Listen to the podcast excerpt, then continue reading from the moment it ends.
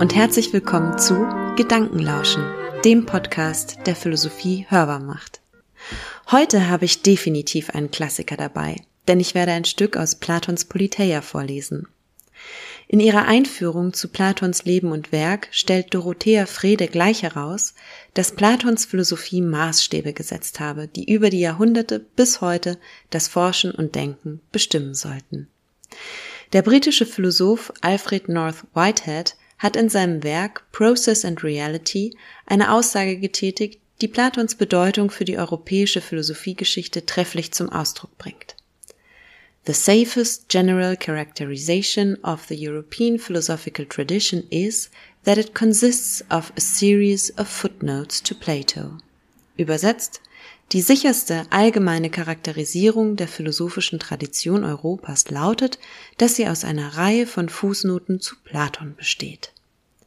Und ja, ich kann das aus meiner eigenen Lektüre bestätigen. Auf Platon, seine Begriffe oder Gleichnisse wird an unzähligen Stellen explizit oder implizit Bezug genommen. Gerade das Höhlengleichnis oder die platonische Höhle begegnet in sehr vielen philosophischen Texten, aber auch in der Literatur oder der Kunst. Da diese klassische Stelle der abendländischen Philosophie auf keinen Fall in unserem Podcast fehlen darf, lese ich heute aus Platons Dialog Politeia dieses prominente Textstück vor. Die Politeia setzt sich aus zehn verschiedenen Büchern zusammen, wobei das Höhlengleichnis in Buch 7 ausgeführt wird. Es schließt sich an die zuvor in Buch 6 geschilderten Gleichnisse an, das Sonnen- und das Liniengleichnis. Mit diesen wollte Sokrates seinen Gesprächspartnern Glaukon und Adeimantos bereits die Anforderungen veranschaulichen, die es für den Philosophen bedarf, also für das Studium des höchsten Erkenntnisbereichs.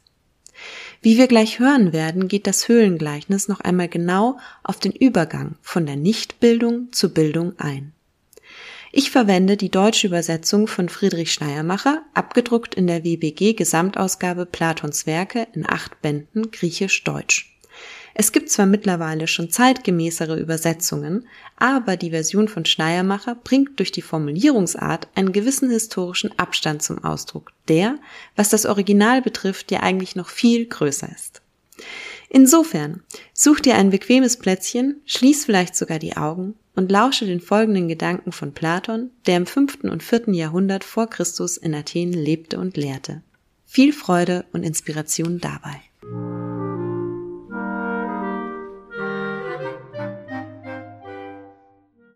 Nächstdem, sprach ich, vergleiche dir unsere Natur in Bezug auf Bildung und Unbildung folgendem Zustande.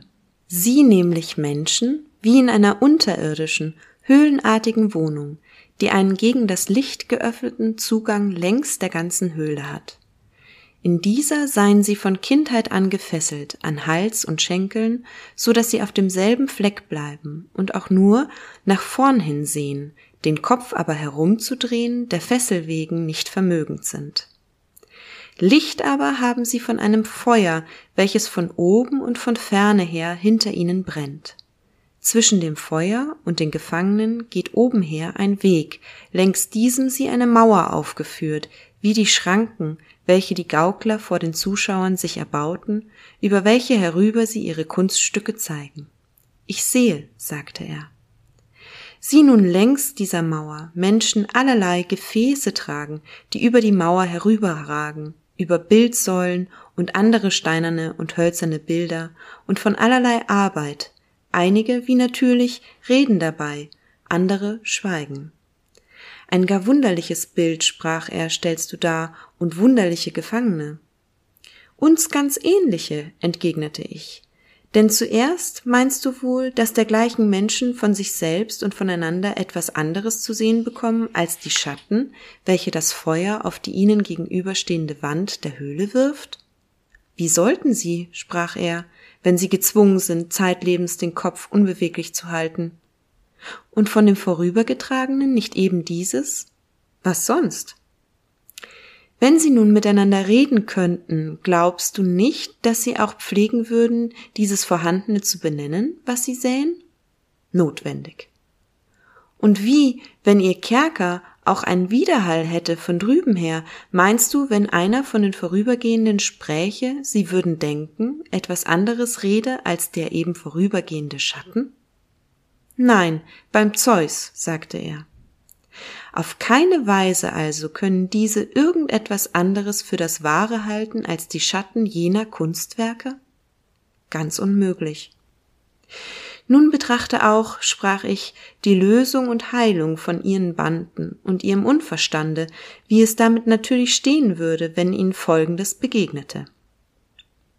Wenn einer entfesselt wäre und gezwungen würde, sogleich aufzustehen, den Hals herumzudrehen, zu gehen und gegen das Licht zu sehen und, indem er das täte, immer Schmerzen hätte und wegen des flimmernden Glanzes nicht recht vermöchte, jene Dinge zu erkennen, wovon er vorher die Schatten sah, was meinst du wohl, würde er sagen, wenn ihm einer versicherte, damals habe er lauter Nichtiges gesehen, jetzt aber, dem Seienden näher und zu dem mehr Seienden gewendet, sehe er richtiger, und ihm jedes Vorübergehende zeigend ihn fragte und zu antworten zwänge, was es sei.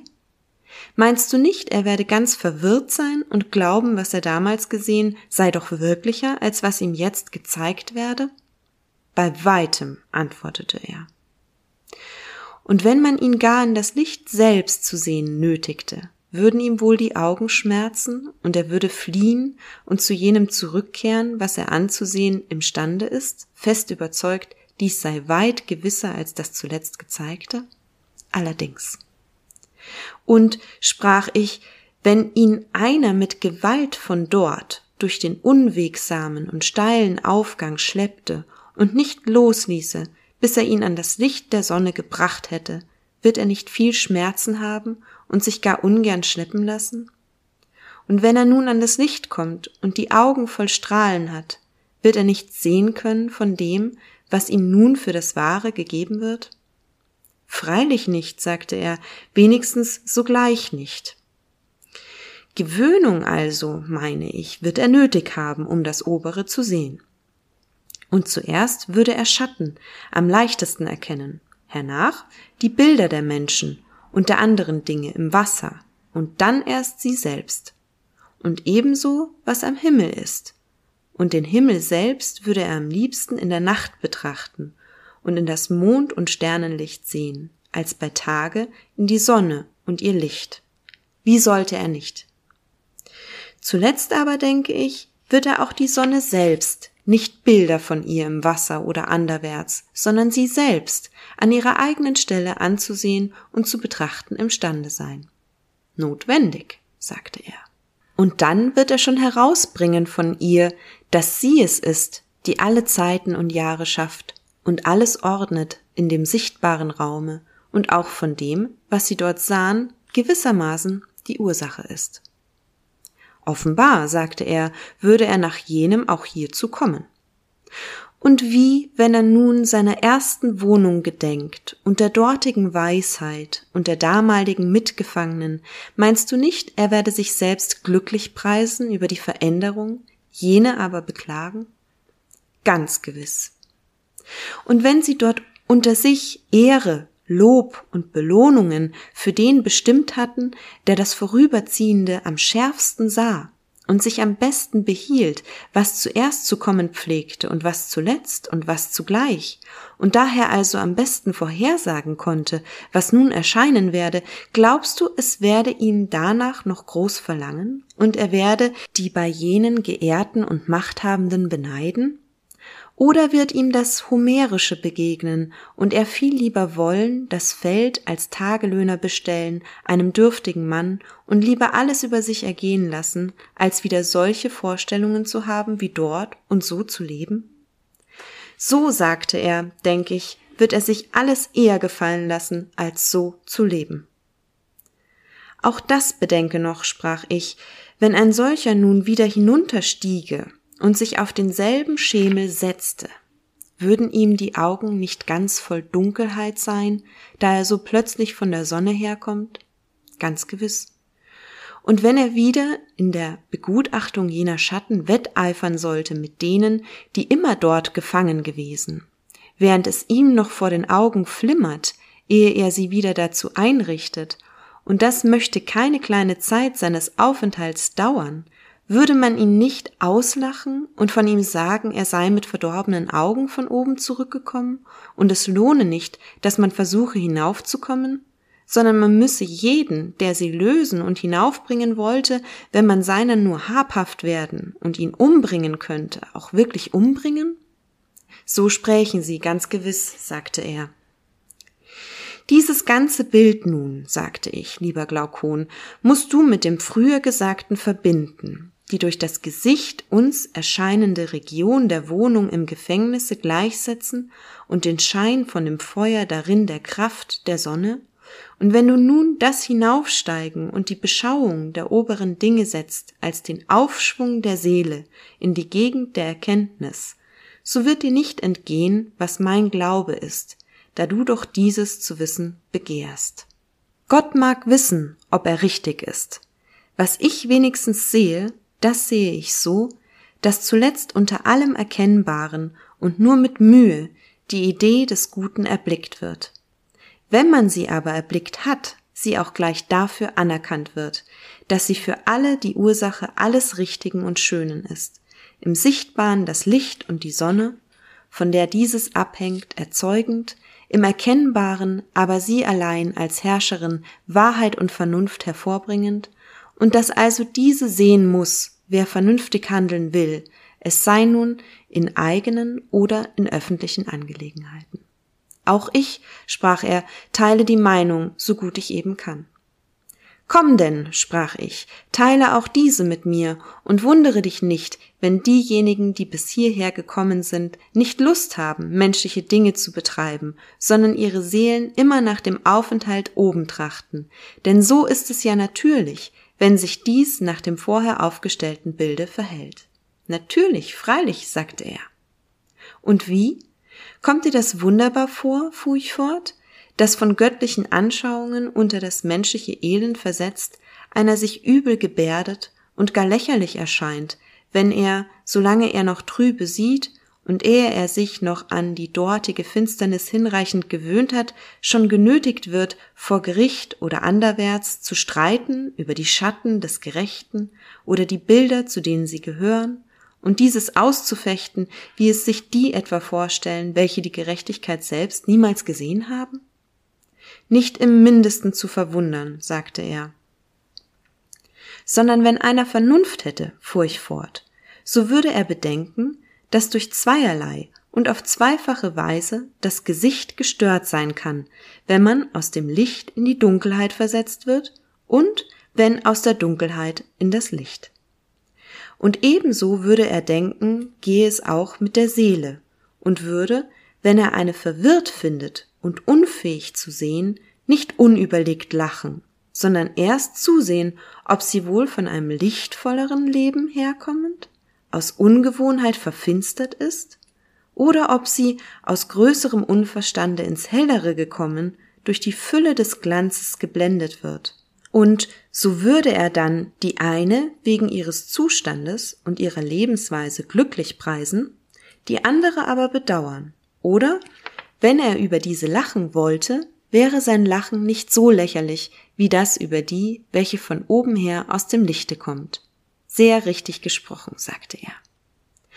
Wir müssen daher, sprach ich, so hierüber denken, wenn das bisherige richtig ist, dass die Unterweisung nicht das sei, wofür einige sich vermessen, sie auszugeben.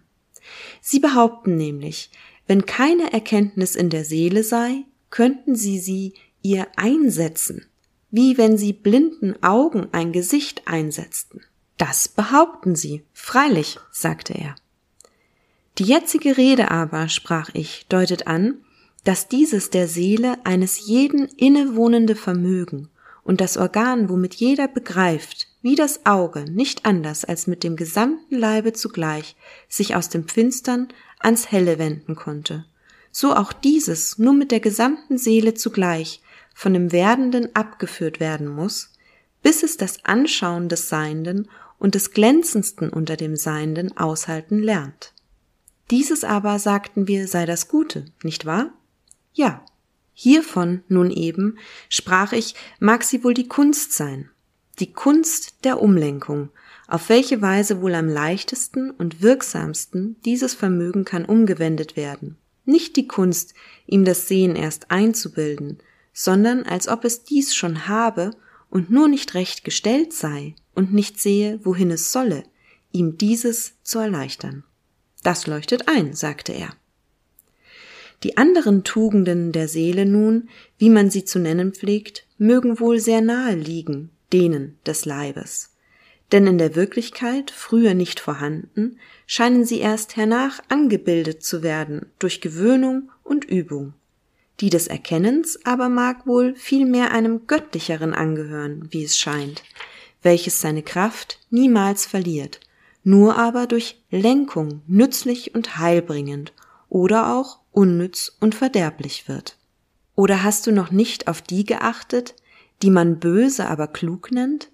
Wie scharf ihr Seelchen sieht und wie genau es dasjenige erkennt, worauf es sich richtet, dass es also kein schlechtes Gesicht hat, aber dem Bösen dienen muss und daher, je schärfer es sieht, desto mehr Böses tut.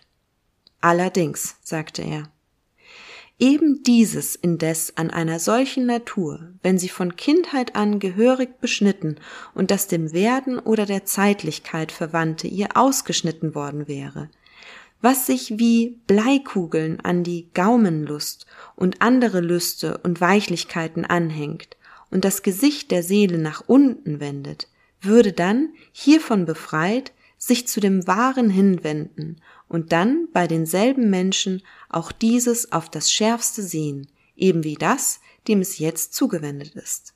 Natürlich, sagte er. Und wie, sprach ich, ist nicht auch dies natürlich und nach dem bisher Gesagten notwendig, dass weder die Ungebildeten und der Wahrheit Unkundigen dem Staat gehörig vorstehen werden, noch auch die, welche man sich immerwährend mit den Wissenschaften beschäftigen lässt?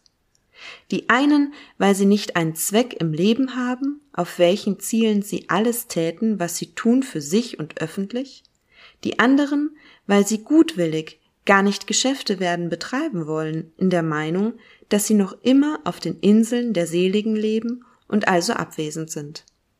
Richtig, sagte er. Uns also als den Gründern der Stadt, sprach ich, liegt, ob die trefflichsten Naturen unter unseren Bewohnern zu nötigen, dass sie zu jener Kenntnis zu gelangen suchen, welche wir im vorigen als die größte aufstellten, nämlich das Gute zu sehen und die Reise aufwärts dahin anzutreten. Aber wenn sie dort oben zur Genüge geschaut haben, darf man ihnen nicht erlauben, was ihnen jetzt erlaubt wird. Welches meinst du? Dort zu bleiben, sprach ich, und nicht wieder zurückkehren zu wollen zu jenen Gefangenen, noch Anteil zu nehmen an ihren Mühseligkeiten und Ehrenbezeigungen, mögen diese nun geringfügig sein oder bedeutend. Also, sagte er, wollen wir ihnen Unrecht zufügen und schuld daran sein, dass sie schlechter leben, da sie es besser könnten? Du hast wieder vergessen, Freund, sprach ich, dass der Gesetzgeber sich nicht dieses angelegen sein lässt, dass ein Geschlecht im Staat sich ausgezeichnet wohl befinde, sondern dass er im ganzen Staate Wohlsein muss hervorzubringen suchen, indem er die Bürger ineinander fügt und sie teils überredet, teils nötigt, einander mitzuteilen von dem Nutzen, den jeder dem Gemeinwesen leisten kann, und indem er Männer dieser Art dem Staate selbst zuzieht, nicht um sie hernach gehen zu lassen, wohin jeder will, sondern um sich selbst ihrer für den Verein des Staates zu bedienen. Richtig, sagte er, das hatte ich freilich vergessen. Betrachte nun, o Glaukon, fuhr ich fort, dass wir den bei uns sich bildenden Philosophen kein Unrecht tun werden, sondern ganz Gerechtes gegen sie aussprechen, wenn wir ihnen zumuten, für die anderen Sorge zu tragen und sie in Obhut zu halten. Wir werden ihnen nämlich sagen, dass die in anderen Staaten Philosophen werden, billigerweise an den Arbeiten in denselben kleinen teilnehmen, denn sie bilden sich zu solchen aus freien Stücken, wider Willen der jeweiligen Verfassung, und das sei ganz billig, das was von selbst gewachsen ist, da es niemanden für seine Kost verpflichtet ist, auch nicht Lust hat, jemanden Kostgeld zu bezahlen. Euch aber haben wir zu eurem und des übrigen Staates Besten, wie in den Bienenstöcken, die Weisel und Könige erzogen und besser und vollständiger als die übrigen ausgebildet, so dass ihr tüchtiger seid, an beidem teilzunehmen. Ihr müsst also nun wieder herabsteigen, jeder in seiner Ordnung zu der Wohnung der übrigen und euch mit ihnen gewöhnen, das Dunkle zu schauen. Denn gewöhnt ihr euch hinein, so werdet ihr tausendmal besser als die dortigen sehen und jedes Schattenbild erkennen, was es ist und wovon, weil ihr das Schöne, Gute und Gerechte selbst in der Wahrheit gesehen habt. Und so wird uns und euch der Staat wachend verwaltet werden und nicht träumend, wie jetzt die meisten von solchen verwaltet werden, welche Schattengefecht miteinander treiben und sich entzweien um die Obergewalt, als ob sie ein gar großes Gut wäre. Das Wahre daran ist aber dieses, der Staat, in welchen die zur Regierung Berufenen am wenigsten Lust haben zu regieren, wird notwendig am besten und ruhigsten verwaltet werden, der aber entgegengesetzte Regenten bekommen hat, auch entgegengesetzt. Ganz gewiss, sagte er. Meinst du nun, dass unsere Zöglinge uns ungehorsam sein werden, wenn sie dies hören, und sich nicht jeder an seinem Teil im Staate werden mitplagen wollen, die übrige viele Zeit aber miteinander im Reinen wohnen? Unmöglich, antwortete er, denn nur Gerechtes fordern wir ja von Gerechten. Auf alle Weise jedoch werden sie nur recht wie zu etwas Notwendigem jeder zu seiner Amtsführung gehen, ganz im Gegenteil zu denen, die jetzt in den Staaten regieren. Denn so verhält es sich, Freund, sprach ich. Wenn du denen, welche regieren sollen, eine Lebensweise herausfindest, welche besser ist als das Regieren, dann kannst du es dahin bringen, dass der Staat wohl verwaltet werde.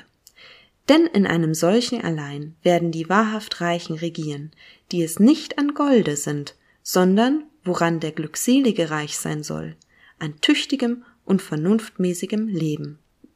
Wenn aber Hungerleider und Arme an eigenem Gut an die öffentlichen Angelegenheiten gehen, in der Meinung, von dort her Gutes an sich reißen zu müssen, so geht es nicht. Denn wird die Verwaltung etwas, worum man sich reißt und schlägt, so muss ein solcher einheimischer und innerer Krieg die Kriegführenden selbst und den übrigen Staat verderben. Vollkommen richtig, sagte er. Kennst du nun, sprach ich, eine andere Lebensweise, welche sich aus der bürgerlichen Gewalt wenig macht als die der echten Philosophie?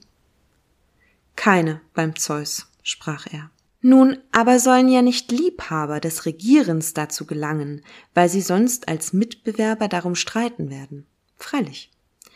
Welche anderen also willst du nötigen, mit der Fürsorge für den Staat sich zu befassen, als welche sowohl dessen am kundigsten sind, wodurch ein Staat gut verwaltet wird, als auch welche zugleich andere Belohnungen kennen und eine andere Lebensweise als die staatsmännische? Keine anderen, sagte er. Willst du also, dass wir nun schon dieses überlegen, auf welche Weise wir zu solchen gelangen und wie man sie ans Licht heraufbringt, nach Art einiger, von denen erzählt wird, sie seien aus der Unterwelt zu den Göttern hinaufgestiegen? Wie sollte ich nicht wollen, sagte er. Das ist nun freilich, scheint es, nicht wie sich eine Scherbe umwendet, sondern es ist eine Umlenkung der Seele, welche aus einem gleichsam nächtlichen Tage zu dem wahren Tage des Seienden jene Auffahrt antritt, welche wir eben die wahre Philosophie nennen wollen. Allerdings. Also müssen wir sehen, welche unter allen Kenntnissen eine solche Kraft habe. Wie sollten wir nicht? Das ist also das bekannte Höhlengleichnis, das Gespräch zwischen Sokrates und Glaukon, welches Geschichte machte. Das Gespräch über die Natur des menschlichen Bildungsgangs. Genau vorgelesen habe ich den Textausschnitt von 514a bis 521d. Im weiteren Verlauf des siebten Buchs werden die beiden nun die Wissenschaften näher durchgehen, die sich für die Bildung eines solch weisen Philosophenherrschers, wie sie sich ihn für ihre gerechte Stadt wünschen, gut eignen könnten. Wer jetzt den ein oder anderen Gedanken zur Umlenkung der Seele, der Idee des Guten oder zur besten Art, einen Staat zu regieren, spannend findet, kann gerne ein bisschen weiter stöbern in diesem spannenden Dialog Platons. Es lohnt sich auf jeden Fall. Bis zum nächsten Mal und alles Gute, eure Sandra.